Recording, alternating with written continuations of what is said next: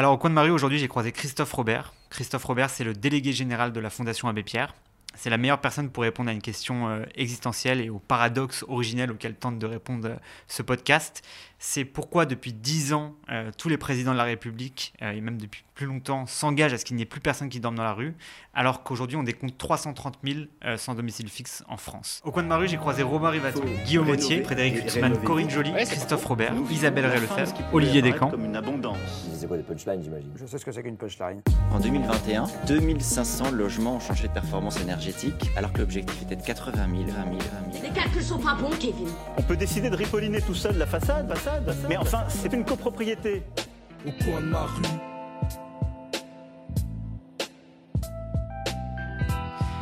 Bonjour Christophe, merci d'avoir pris le temps de, de venir aujourd'hui.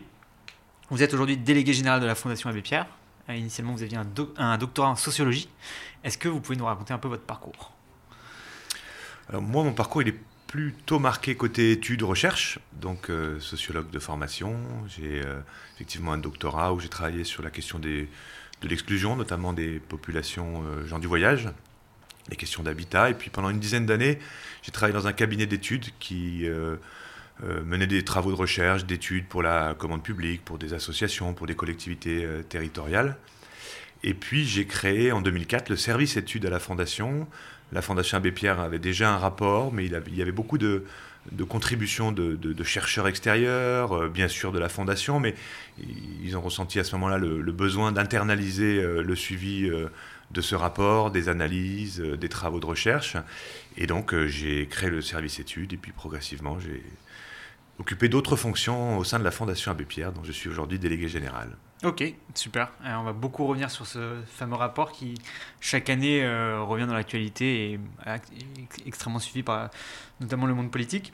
Est-ce que juste avant, vous pouvez nous parler un petit peu de votre relation euh, Je crois que vous avez rejoint la Fondation Abbé Pierre juste avant la disparition de l'Abbé Pierre. Euh, Est-ce que vous pouvez nous, nous parler un peu de... euh, Est-ce que, vous avez- est-ce que vous l'avez connu? Est-ce qu'il vous a inspiré d'une d'une quelconque manière? Alors oui, je l'ai connu. Effectivement, il, m'a inspiré comme il a beaucoup inspiré la, Fondation. Euh, sur le fond, euh, clairement, ce qui est très inspirant, c'est la double dimension qui consiste à dire il y a des gens qui sont dans la galère, il y a des gens qui souffrent, il y a des gens qui sont en situation d'exclusion, de mal logement, de précarité, euh, qui sont discriminés. Et il est nécessaire que chacun, à son niveau, en tant que citoyen, en tant qu'association, fondation, responsable politique, nous contribuions à euh, apporter une réponse concrète aux personnes. Donc il y a- l'enjeu de l'action concrète qui recoupe ce que fait la fondation, puisque la fondation, son modèle, c'est euh, recueillir des dons de la générosité du public et euh, que ces dons se transforment en, réponse aux mal logés. Soit directement par la fondation, mais plus souvent par le biais d'associations qu'on va financer pour construire du logement, rénover des logements, créer des lieux d'accès aux droits, des espaces dédiés aux personnes sans domicile. Donc il y a la dimension action qui est très forte dans la fondation, mais qui était dans les plus de 60 ans de combat de l'abbé Pierre. Mais derrière cette action, il y a toujours eu, dans le combat de l'abbé Pierre, qui a été résistant, qui a été député, euh, l'idée de dire oui, mais enfin, euh, voilà, ça suffira sans doute pas euh, d'apporter un soutien, une aide à un moment, aussi nécessaire soit-elle. Il faut inverser les logiques, c'est-à-dire qu'il faut inverser les logiques par le, la réponse politique, par la distribution des richesses, par euh, le partage, par la solidarité, de façon à ce que euh, les défaillances, par exemple, de la politique publique, des politiques publiques, soient comblées euh, au fil des années, des mois, de- des décennies, pour pouvoir apporter des réponses dignes. Donc il y a un combat politique, non partisan, euh, au sens où on n'est pas un parti politique, mais il y a une volonté, et c'est là où s'inscrit ce rapport, c'est dans cet esprit que s'inscrit ce rapport, c'est-à-dire d'apporter des éléments de compréhension sur des phénomènes méconnus, mais aussi d'évaluer les politiques publiques et d'être force de proposition. Et puis, par rapport, moi, à la rencontre que j'ai pu avoir avec l'abbé Pierre, ce qui me, ce qui m'avait stupéfait, c'est euh, quand on allait dans son petit coin de vie à Alfortville, qui était très, très modeste, à chaque fois qu'on arrivait avec un projet ou, des résultats de, de projet, ça passait vite les réponses, c'est-à-dire dire ouais, c'est bien, vous avez fait ça, c'est super, bravo, c'est bien, mais, les autres, parce que j'ai entendu parler qu'il y avait là des bidonvilles, j'ai entendu. À chaque fois, vous, vous étiez tout content d'apporter quelque chose qui était de l'ordre de la réponse à des personnes en difficulté ou euh, une bataille gagnée sur le plan politique. Vous ok, c'est bien, c'est très bien, bravo, mais, mais d'emblée, on attaquait sur tout ce qui restait à faire. Donc, je crois que c'est ce qui le qualifiait, en tout cas moi, dans la rencontre que j'ai pu avoir, comme euh, un, allez, on va dire un infatigable combattant. Incroyable. Et euh, est-ce que vous sentez que cet esprit-là perdure aujourd'hui dans la fondation? Euh, Est-ce que vous sentez encore cette, cette âme euh, vivre aujourd'hui? Oui, dans la fondation, euh, très clairement, je crois plus largement dans le mouvement Emmaüs. Ça, c'est sûr. En revanche, on, on voit un certain nombre de batailles compliquées, Mm. politiques notamment, avec le Parlement ou avec des gouvernements successifs, et euh, on s'aperçoit qu'il nous manque. Et peut-être une autre petite euh, réflexion aussi, c'est qu'on s'aperçoit que les, les jeunes, allez, on va dire de moins 15, 14, 15 ans aujourd'hui, connaissent pas forcément l'abbé Pierre. Donc on a aussi, à la Fondation, une responsabilité autour de la mémoire de l'abbé Pierre, et on travaille à ce sujet pour essayer de faire connaître son combat, le faire partager à d'autres, parce que ça peut donner des idées, ça peut donner de la force. Ok, super intéressant. En fait, on vous a invité dans ce podcast parce que ça fait plusieurs années que tous les candidats à la présidentielle promettent qu'il y aura zéro sans-abri. euh, et c'était le cas d'Emmanuel Macron, c'est le cas de, Nicolas Sarkozy avant lui. Euh, il y a cinq ans, il avait prononcé un discours où il avait dit Je ne veux plus d'ici la fin de l'année avoir des femmes et des hommes dans les rues, dans les bois ou perdus. Euh, et quand on regarde les chiffres, et notamment le rapport que vous produisez, euh, on s'aperçoit qu'il y a environ 300 000 sans-abri, si je dis pas de bêtises, en France. Sans domicile, Sans ce qui domicile. n'est pas pareil. Alors, vous, nous allez, vous allez nous expliquer la, la sémantique, ouais. Et c'est un chiffre qui a visiblement doublé depuis 10 ans. Comment est-ce qu'on explique aujourd'hui l'impuissance des pouvoirs publics sur le sujet? Alors, d'abord, côté définition, Ouais. euh, on parle ici d'un chiffre, on met dans ce rapport d'ailleurs 330 000 personnes sans domicile fixe, Ouais. au sens de l'INSEE. C'est-à-dire que ça recouvre des personnes sans abri, mais aussi des personnes qui peuvent être dans des hôtels sociaux, par exemple, en hébergement d'urgence. D'accord. Donc, euh, Et on a une idée de la différent. proportion C'est difficile parce que euh, on parle de 25, 30 000, la statistique publique, mais on sait que c'est plus de sans-abri. Euh, donc euh, voilà, il n'y a pas vraiment de, de données euh, suffisamment fiables pour le qualifier. Or, euh, alors que la notion de sans-domicile renvoie à différentes catégories de situations, sans-abri, personnes en hébergement d'urgence, en centre d'accueil d'urgence pour demandeurs d'asile, enfin, il y a toute une panoplie euh, de définitions euh, retenues par l'INSEE, et c'est ce qui fait que, alors qu'il va y avoir une nouvelle enquête INSEE sur la question des sans-domicile à venir, qui est annoncée, nous, en remplissant les différentes cases qui composent la catégorie sans domicile, euh, on constate qu'on est plutôt à 300 000, 330 000, ce que la Cour des comptes d'ailleurs a confirmé dans son rapport il y a euh, maintenant un an et demi. Euh, ce qui voudrait dire effectivement un doublement depuis 2010, vous avez raison, c'est-à-dire depuis euh, 2012, la dernière enquête de l'INSEE sur le sujet. Donc un chiffre préoccupant. Alors, l'analyse de pourquoi nous en sommes là, elle est assez complexe, mais il faut comprendre une chose qui est très importante. Euh, le fait de se retrouver sans abri ou de faire appel à la solidarité via l'hébergement d'urgence, par exemple en appelant le 115 et donc en trouvant peut-être pour certains qui ont la chance d'avoir une solution qui leur sont proposées quand ils appellent le 115, un hôtel social par exemple. Mais pour quelques nuits, euh, quelques semaines, peut-être quelques mois, mais sans savoir euh, de quoi va être fait le lendemain. En réalité, le nombre de personnes qui se retrouvent dans cette situation d'être sans abri ou sans domicile, c'est le fait de politiques insatisfaisantes en amont à bien des niveaux. Je m'explique. Quand des jeunes sortent de l'aide sociale à l'enfance, euh, à 18 ans, 19 ans, 20 ans, selon les territoires, sans solution de logement, ça provoque des risques très importants euh, de se retrouver à un moment ou à un autre potentiellement sans domicile ou sans abri. On le voit à travers les statistiques des personnes sans abri et sans domicile. Quand des personnes sortent de prison sans solution de logement, quand des personnes euh, ont des difficultés psychiques et ne trouvent pas euh, de soins adaptés, alors qu'il y a une trentaine, quarantaine d'années, on a fermé les lits psychiatriques, mais on n'a pas forcément suivi euh, de façon satisfaisante, et le secteur de la psychiatrie, par exemple, est un secteur en souffrance, en difficulté. Quand on mène pas une politique de prévention des expulsions locatives, on a des risques qu'une partie des personnes menacées d'expulsion ou expulsées se retrouvent sans domicile un jour. Quand euh, une personne est victime de violences conjugales et doit quitter le foyer et qu'on ne trouve pas de solution, on peut se retrouver aussi à certains moments, quand on a des fragilités, où on n'a pas de solidarité de proximité, amicale, voisinage ou familiale. Ce que je veux dire par là, et on pourrait multiplier les situations qui font qu'en amont, avant d'être sans domicile ou de solliciter une aide parce qu'on n'a pas de solution le soir venu euh, en termes de logement, il y a tout un ensemble de politiques.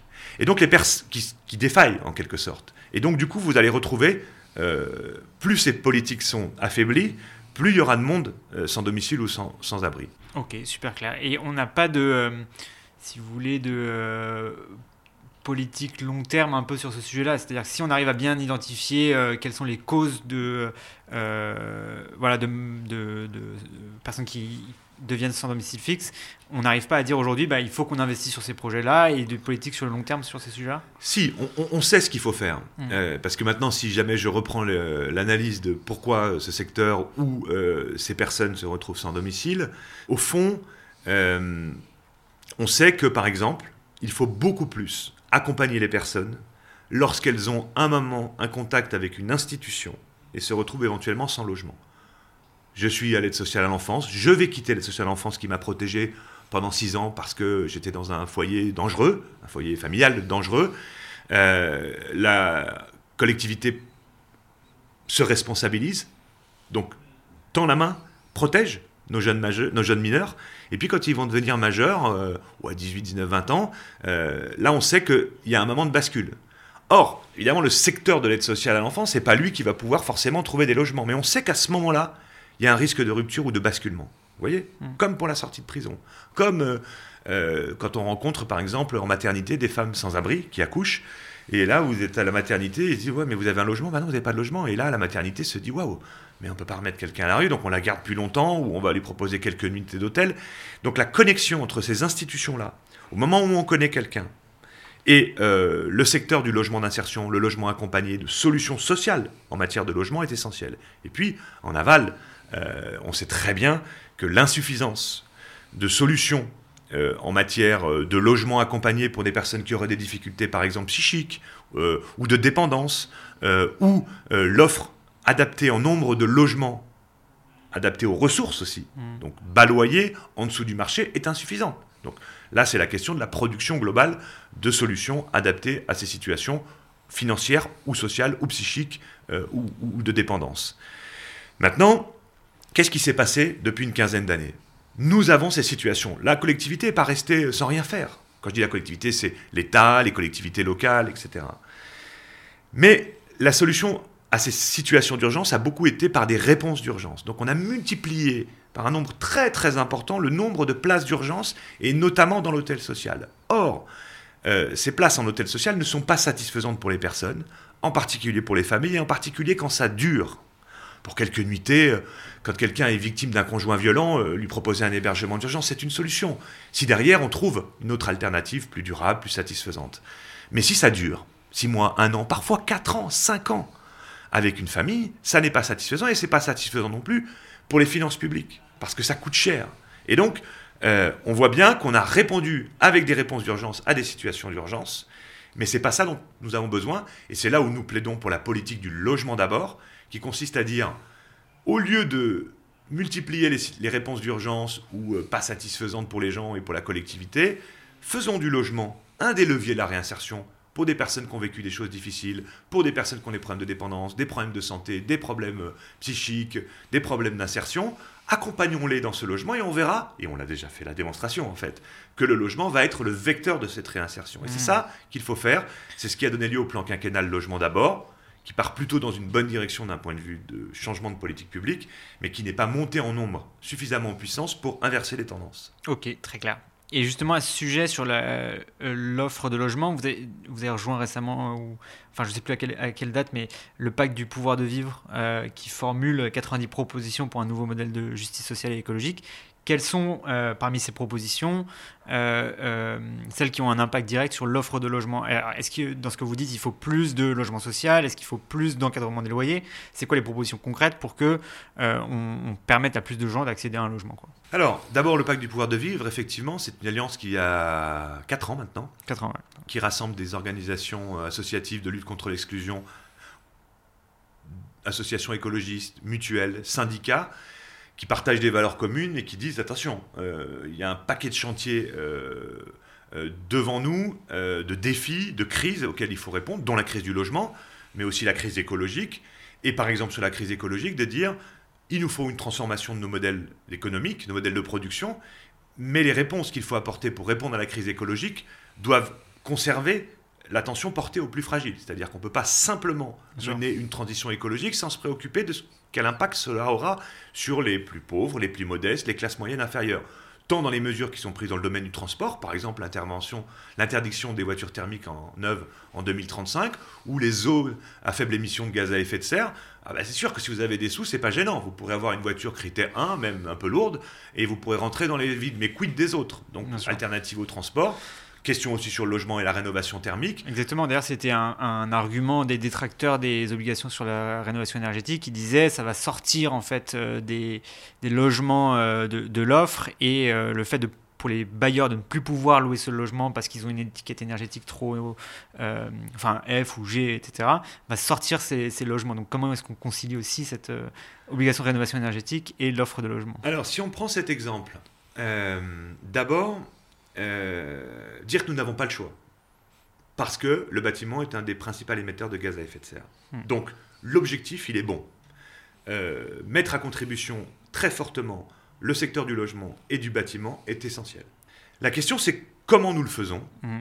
avec quel rythme, au terme d'obligation, avec quel soutien, avec quelles aides et quels effets sur l'ensemble de la population, des plus riches aux plus pauvres. Donc, sur la question euh, de la rénovation thermique. D'abord, dire à ces détracteurs que vous venez d'évoquer, il y a 12 millions de personnes en situation de précarité énergétique.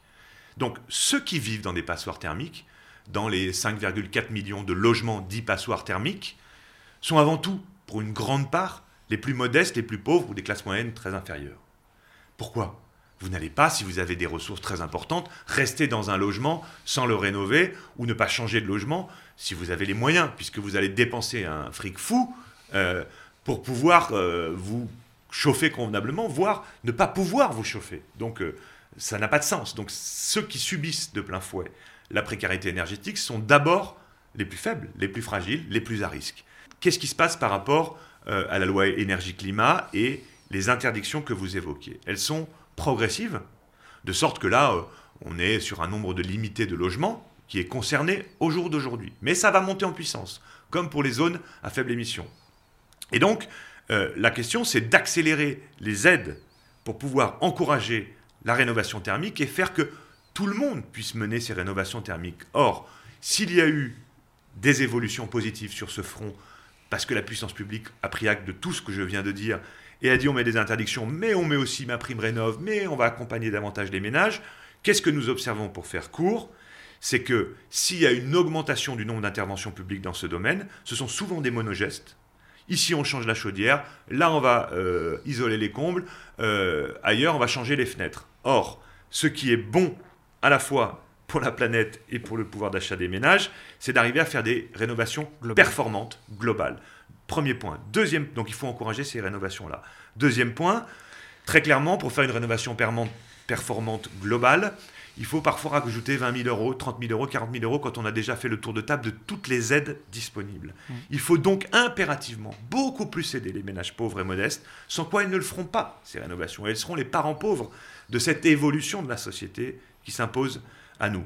Troisième élément, il faut accompagner les ménages parce que c'est très compliqué de mener ces démarches, d'aller chercher toutes les aides, de savoir ce que je dois faire quand. Euh, c'est très technique aussi, si vous voulez. Donc, euh, il y, a, un besoin considérable hmm. d'accompagnement et partout sur le territoire. Vous avez écrit de nombreux livres. L'un d'entre eux s'intitule Sortir du mal logement, c'est possible. Comment on fait? Comment est-ce que c'est possible? Alors là, on est parti pour des heures. non, peut-être dans la philosophie globale, parce que euh, je vais essayer de ramasser quelques enseignements que nous, on a pu euh, observer à la Fondation, on va dire et analyser. Euh, d'abord, on se trompe de manière d'appréhender la question du logement d'un point de vue politique. Je ah. m'explique. Souvent, on résume la question du logement à une question technique et financière. Or, c'est seulement en regardant l'impact de ce que la question du logement a sur notre société qu'on pourra le remettre à sa juste place dans l'échelle des priorités de l'action publique. Je m'explique. En fait, le logement, c'est pas qu'un problème de logement. Donc c'est pas juste un nombre de logements à construire, à rénover, etc. C'est des impacts sur la santé, sur la vie de la famille, des impacts sur la scolarisation des enfants, des impacts sur la mobilité dans l'emploi. Parce que quand on ne peut pas bouger de logement ou quand c'est trop cher dans une ville, il y a des gens qui ne veulent pas y aller. Donc une multitude d'impacts qu'on appréhende rarement comme ça. C'est-à-dire ceux qui, ceux qui le vivent le savent, ceux qui travaillent sur le sujet le savent également, dans toute leur diversité. hein. Je pense euh, aux promoteurs immobiliers, aux banques, euh, euh, aux associations, aux agences immobilières. Souvent, on partage ce diagnostic-là. Et donc, si on prend toutes les incidences et les difficultés que peuvent créer le logement ou les solutions vers lesquelles il peut nous amener, je pense à son impact sur la question écologique, on l'a déjà dit, mais son impact sur l'emploi, sur le développement des territoires, et pas seulement dans les grandes villes et les métropoles. Si on regarde tout ça et qu'on se, pose, se dit waouh, finalement le logement devrait occuper une place qui est euh, équivalente à celle, allez, on va dire, de la santé, du travail, de l'emploi, enfin de, pardon, de la santé. Euh, je pensais euh, au, au- au travail et je pensais à autre chose, mais ça m'échappe. Bref, vous aurez compris la logique. Mm. Il faut la placer en haut des priorités. Ça, c'est essentiel. Deuxièmement, pourquoi ça bouge pas autant qu'on pourrait l'imaginer au regard de ce que je viens de dire? Il y a plusieurs raisons. Quand on mène une bonne politique du logement, souvent les fruits, c'est assez long. Donc il faut de la continuité dans l'action publique. Et il faut donner à voir aux acteurs, dans leur ensemble du logement, vers quoi nous allons. Pas changer tous les deux ans, pas changer tous les trois ans. Parce que euh, c'est un long paquebot, la politique du logement et, l'action dans le domaine du logement. Ça ne se change pas comme ça, même pas comme l'emploi. Euh, C'est-à-dire qu'il peut aller plus vite dans le domaine de l'emploi. Et donc il faut dépasser le temps du politique. Un président de la République qui se lance dans une politique du logement, il faut accepter que peut-être les fruits de sa bonne politique, ça sera euh, après son mandat de 5 ans, par exemple. Mais on peut aussi faire le parallèle avec les maires. Et puis, euh, aussi, analyser pourquoi finalement, malgré qu'il y ait 4 millions de mal logés, plus 12 millions de personnes en situation de fragilité par rapport à leur logement, ce sont les chiffres que nous publions à la Fondation Abbé Pierre, eh bien, il n'y a pas plus de, de mouvements sociaux, par exemple. Euh, eh bien, en fait, ce qu'on s'aperçoit avec les gens que nous, on aide à la Fondation ou les gens qu'on rencontre, euh, c'est que chacun se dit, bah, c'est déjà pas mal ce que j'ai. Ah, je vis dans un logement trop petit avec mes trois enfants, euh, ils sont tous les trois dans la même chambre, même s'ils sont grands maintenant. Enfin, quand même, euh, j'ai pas juste une pièce. Ah, mais j'ai juste une pièce? Oui, d'accord, mais j'ai pas un logement dangereux pour ma santé parce qu'il risque de s'effondrer. Ah oui, mais alors, j'ai j'ai un logement dangereux pour la santé, mais enfin, je suis pas dans un squat. Oui, mais là, je suis pas dans un squat, mais je suis pas à la rue. Chacun doit bien se débrouiller et, se, dit finalement, ce que j'ai, c'est déjà pas si mal que ça. Peut-être en dehors, évidemment, des sans-abri. Et donc, euh, on voit bien que euh, on ne sait pas bien aussi comment appréhender ce sujet. C'est pour ça que c'est un sujet complexe, mais c'est pour ça que c'est un sujet aussi qui est essentiel, parce qu'il est à la fois porteur de troubles et de souffrances, mais aussi euh, de changements profonds et d'évolution de notre société. Alors c'est très intéressant ce que vous dites parce que on a interviewé un certain nombre de, personnes sur le logement aujourd'hui dans, ce podcast et à chaque fois c'est le, même discours sur le fait que le, le logement est euh, euh, secondaire par rapport à plein de sujets, qui ça fait euh, 20 ans qu'on dit la même chose et que ça ne fait pas partie des campagnes euh, en matière politique, que le ministre du logement a beaucoup moins d'importance que mettons le ministre des Finances et du Budget, le ministre de la Santé, etc. Et alors, comment est-ce qu'on explique ce, ce- ce désamour euh, pour les politiques du logement quoi? Bah, déjà avec ce que je viens de dire, je Ouais. pense que le temps de la politique du logement et des transformations liées au logement est long et Ouais, souvent ouais. plus que les mandats, mais ça suffit pas à justifier qu'il faille pas s'y coller puisque la politique est au service de la cité, elle n'est pas au service euh, d'une réélection par exemple. bien sûr. Vous allez me dire que je suis peut-être utopique, mais enfin, euh, il y a ce premier sujet. Il y a le deuxième sujet, c'est que c'est complexe aussi. Objectivement, c'est techniquement complexe. Et c'est complexe aussi du fait de la multitude d'acteurs.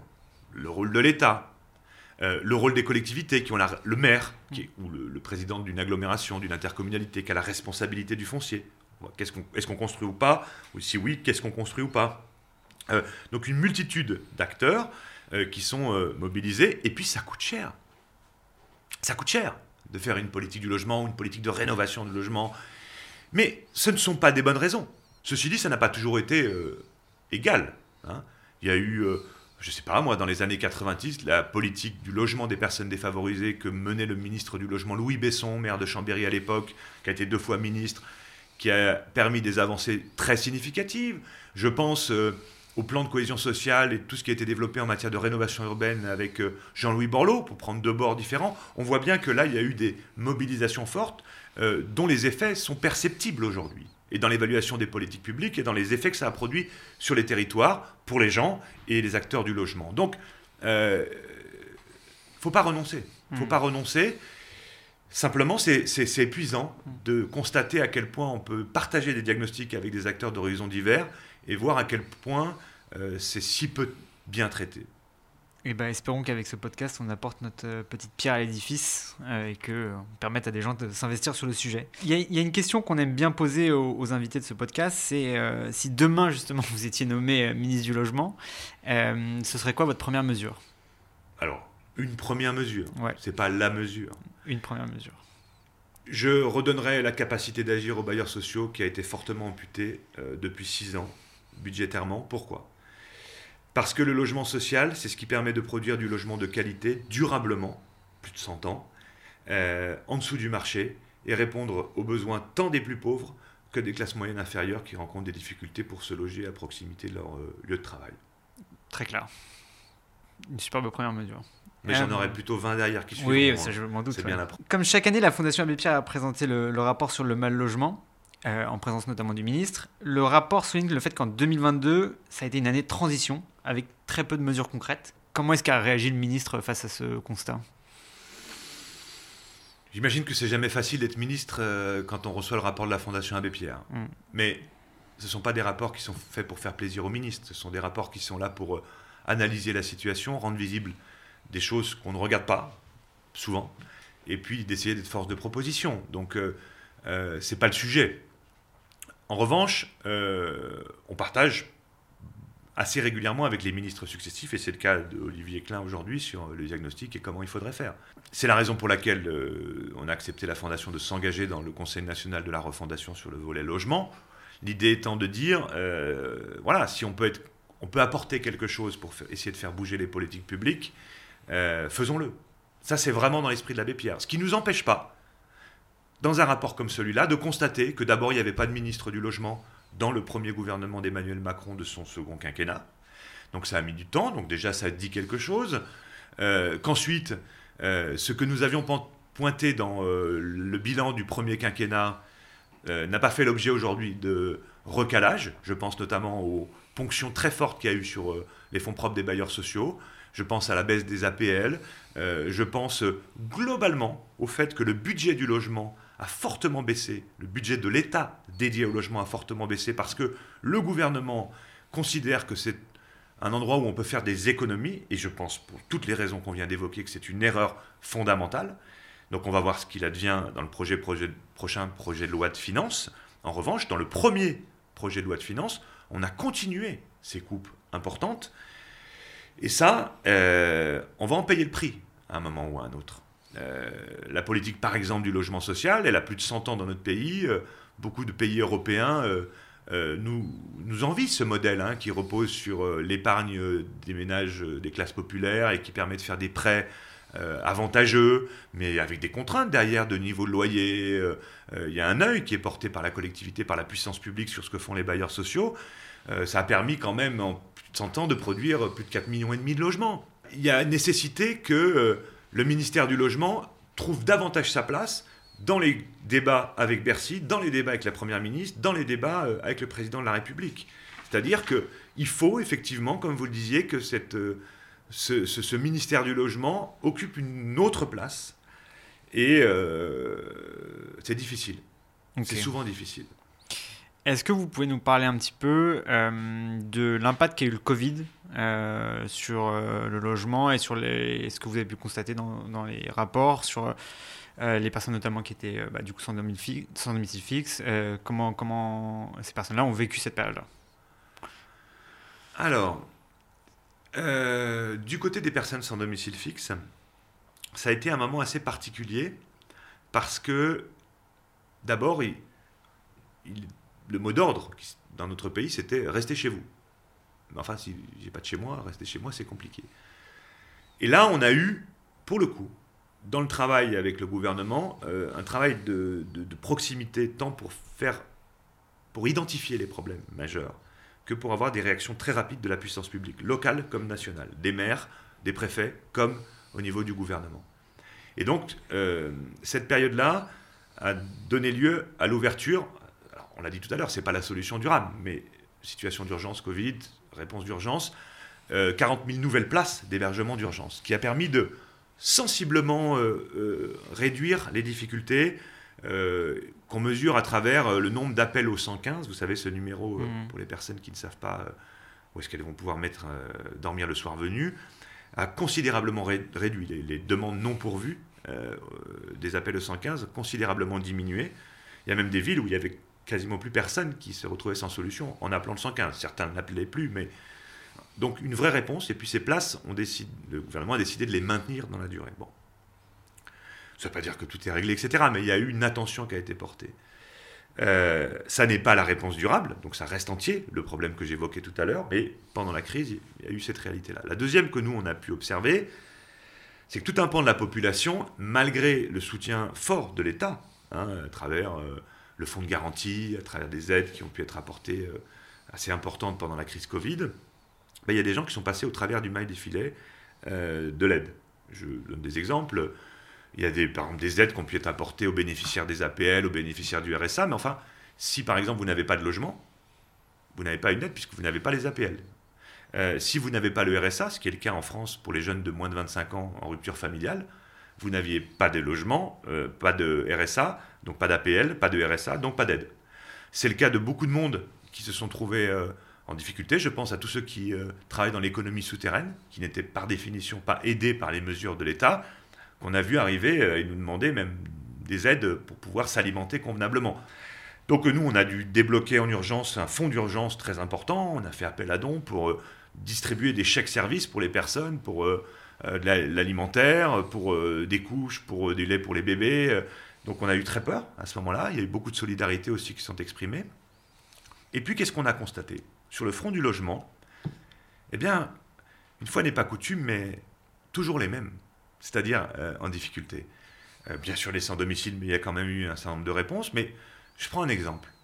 Les personnes qui vivent en situation de surpeuplement dans leur logement, qui est une des catégories de mal logement, eh bien, il y a eu une surinfection importante et une surmortalité importante, notamment dans les quartiers populaires, du fait de la promiscuité liée au surpeuplement dans le logement. Donc, ça a été aussi, à nouveau, j'allais dire, parce qu'on ne découvrait rien, mais un révélateur du fait que bah, les personnes qui sont mal logées, je le disais tout à l'heure, bah, les 12 millions de précaires énergétiques, c'était plus dur encore parce qu'il fallait rester chez soi. Donc, euh, on reste dans un logement en fait qui nous rend malade et ben on y reste plus que d'habitude parce que confinement c'est dur. Quand on est en surpeuplement, bah, c'était encore plus dur à vivre avec sa famille, mais aussi d'un point de vue sanitaire, du point de vue santé. Donc euh, on, on a là pu mesurer à nouveau ou encore plus ou parfois de façon nouvelle des fragilités euh, qu'il faut pas oublier Bien sûr. parce qu'elles sont encore là dans les conditions de vie au quotidien des ménages qui sont concernés. Et alors, vous, vous parliez justement du, euh, euh, du, des aides que, peuvent appor- que peut apporter la Fondation Abbé Pierre. Est-ce que vous pouvez nous parler un petit peu du. Je ne sais pas s'il y a un budget, s'il y a un montant de dons que vous faites aux associations par an que- ou que vous faites aux personnes directement? Est-ce que vous pouvez nous donner des, un peu des chiffres euh, sur le, sur le sujet? Alors, d'abord, sur comment ça fonctionne, notre choix, c'est de ne pas forcément faire appel euh, aux subventions publiques Ouais. pour garder une indépendance d'action et de plaidoyer. Donc, malgré tout, on a quelques subventions publiques sur des actions qu'on mène en propre, avec nos propres salariés ou bénévoles, dans les territoires. Et là, on prend les, subventions euh, locales ou nationales. Mais 98% de notre budget, 97% selon les années, euh, relève de la générosité du public. Et nous reversons une très très forte partie de ces euh, dons, soit en actions que nous nous menons directement, euh, je pense à des accueils de jour pour personnes sans domicile par exemple, soit en finançant des associations. Et c'est souvent le cas en finançant des associations. Donc on finance à peu près 800 projets par an que euh, vont mener euh, 400, 500 associations en France et à l'étranger. Ok, très clair. C'est considérable. Il y a eu récemment euh, pas mal de débats à l'Assemblée nationale sur une loi, euh, la loi Casbarian, euh, sur la loi anti-squat, euh, qui était en cours de discussion. Alors je ne sais pas si elle a été abandonnée depuis, euh, euh, mais il y a eu pas mal de, débats sur le sujet. Il y a eu aussi des, reportages télévisés sur le sujet, des articles de presse sur, le squat, etc.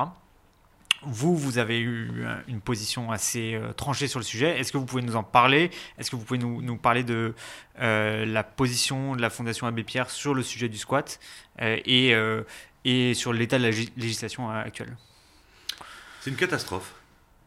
C'est une catastrophe. Oui, elle est en cours euh, de discussion au Parlement. Elle est en ce moment même, aujourd'hui même, euh, en deuxième lecture à l'Assemblée nationale, après avoir fait une première lecture à l'Assemblée et au Sénat. Euh, c'est une sale histoire.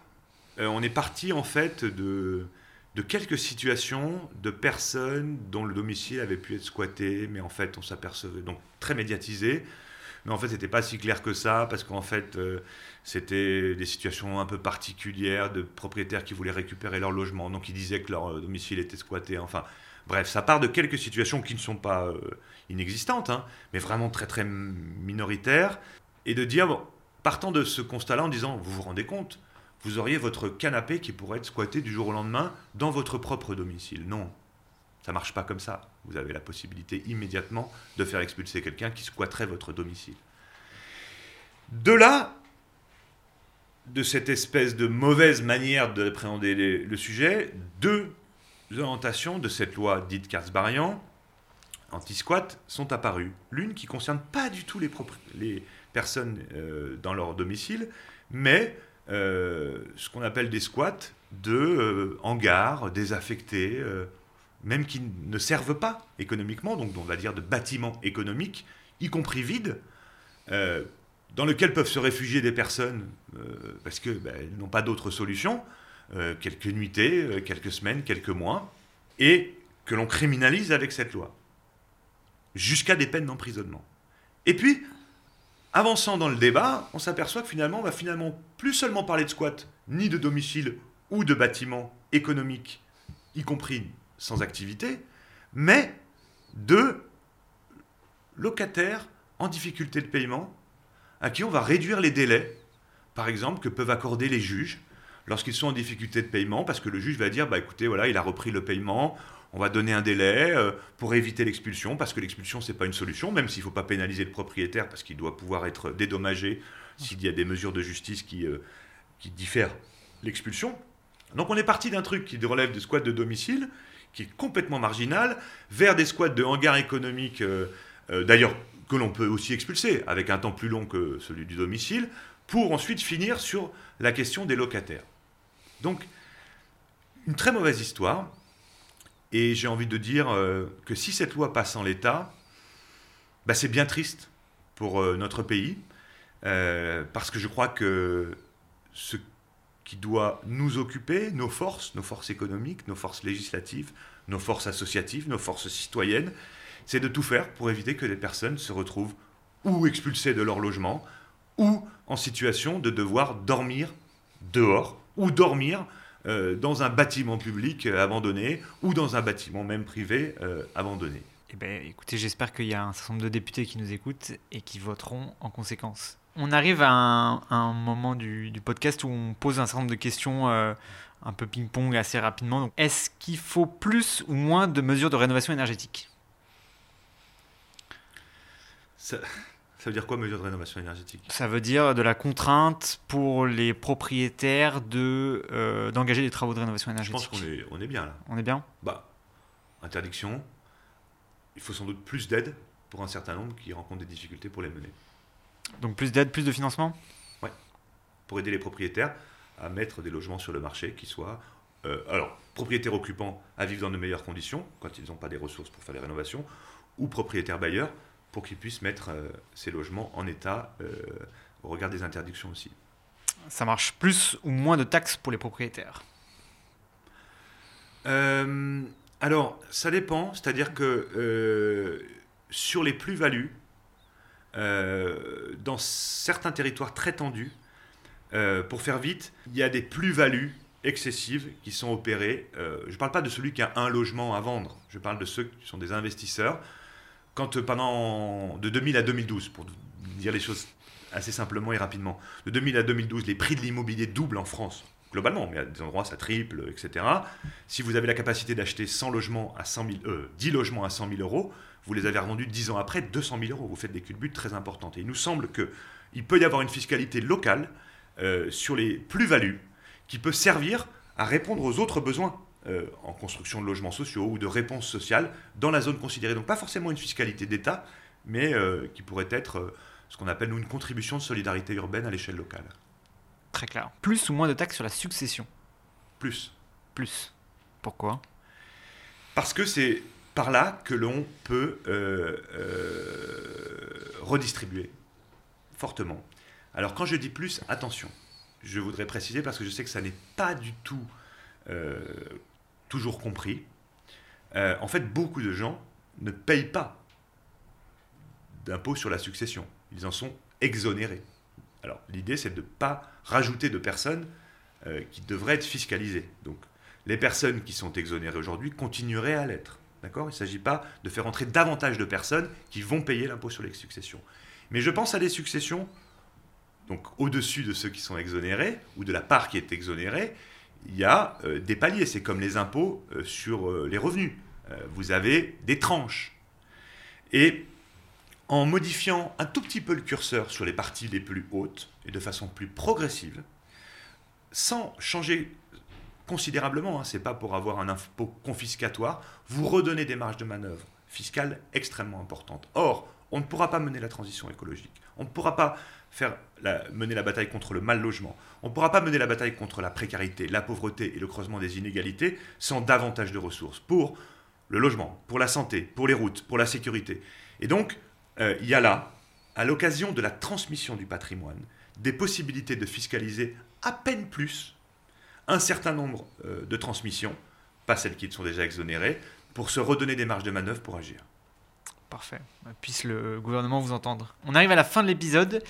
Quelle euh, personne vous nous recommanderiez d'inviter pour parler du logement euh, qui, selon vous, a une compétence particulière sur le sujet ou une expérience intéressante à partager?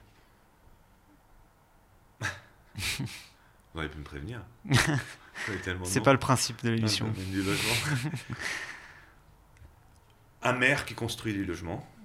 Qui ça Allez, quelqu'un qu'on a associé dans le Conseil national de la refondation logement que je coanime euh, avec différents animateurs de groupes de travail que nous avons constitués pour l'occasion. Euh, le maire de Villeurbanne, Cédric Van Stevenden. Ok, très clair. Et si on avait une question à lui poser, ce serait quoi? Pourquoi euh, choisissez-vous de faire du logement une de vos priorités Parfait. Et eh ben, merci beaucoup pour votre temps, euh, Christophe, aujourd'hui. Merci à vous. Merci à tous euh, d'avoir écouté ce, ce podcast. On se retrouve très vite pour un nouvel épisode de Au coin de ma rue. Bonne journée à tous. Au revoir.